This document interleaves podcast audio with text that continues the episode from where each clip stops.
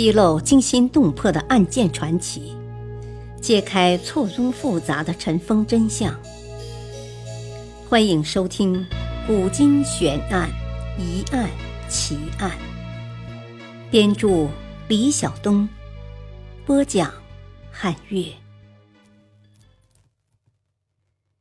明君也迷信，汉文帝不问苍天，问鬼神。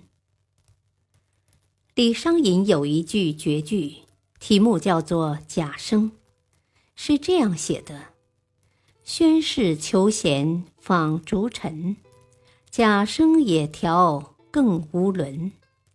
可怜夜半虚前席，不问苍生问鬼神。”这首诗对封建帝王只关心虚无缥缈的鬼神之事。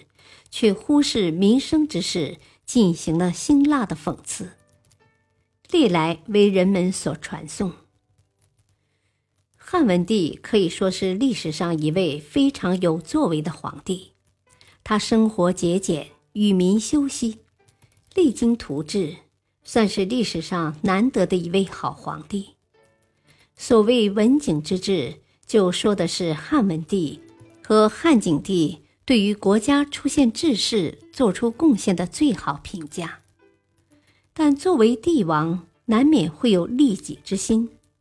对于迷信鬼神这方面，汉文帝比上秦始皇不足，比下有余汉武帝。为什么这么说呢？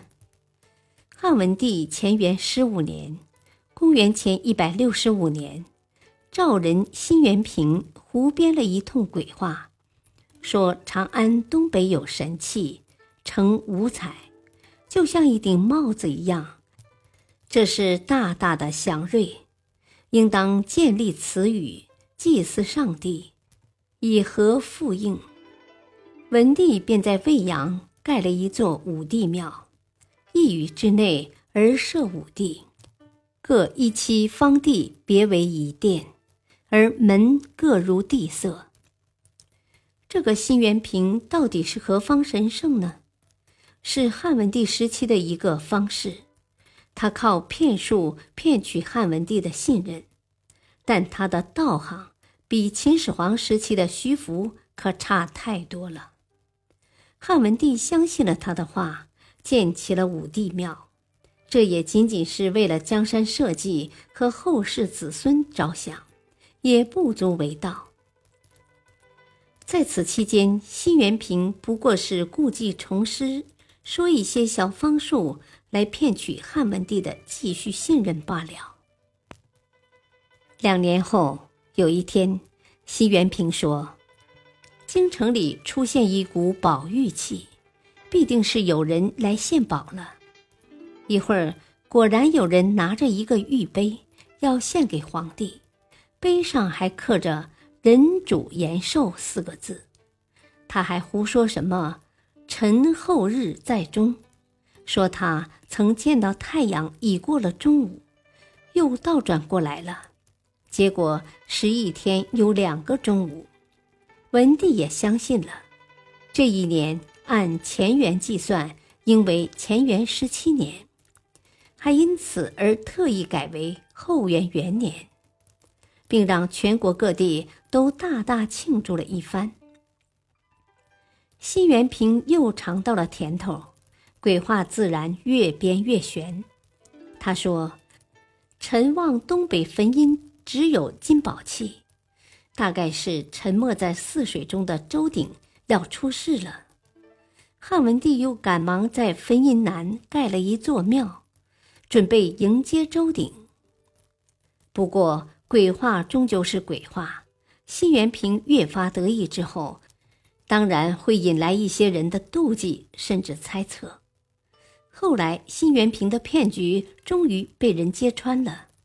丞相张苍和廷尉张世之暗地里派人去监视辛元平的行动，还真的查出了那个在玉碑上刻字的工匠。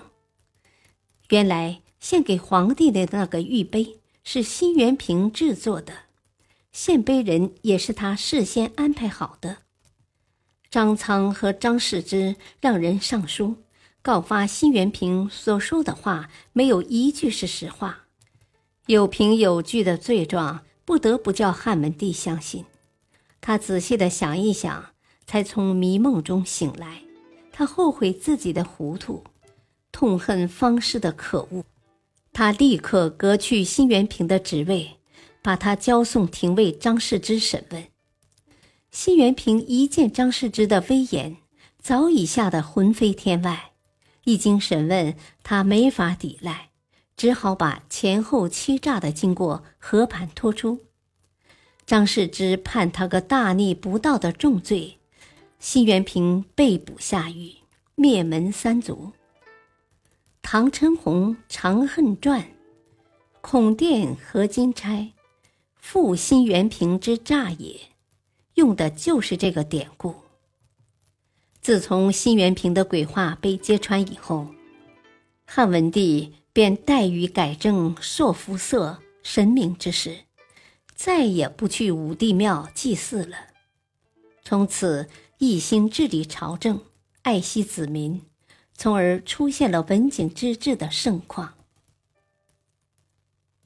历史话外音：刘恒登基后，窦漪房儿子刘启被立为太子，窦漪房成为皇后。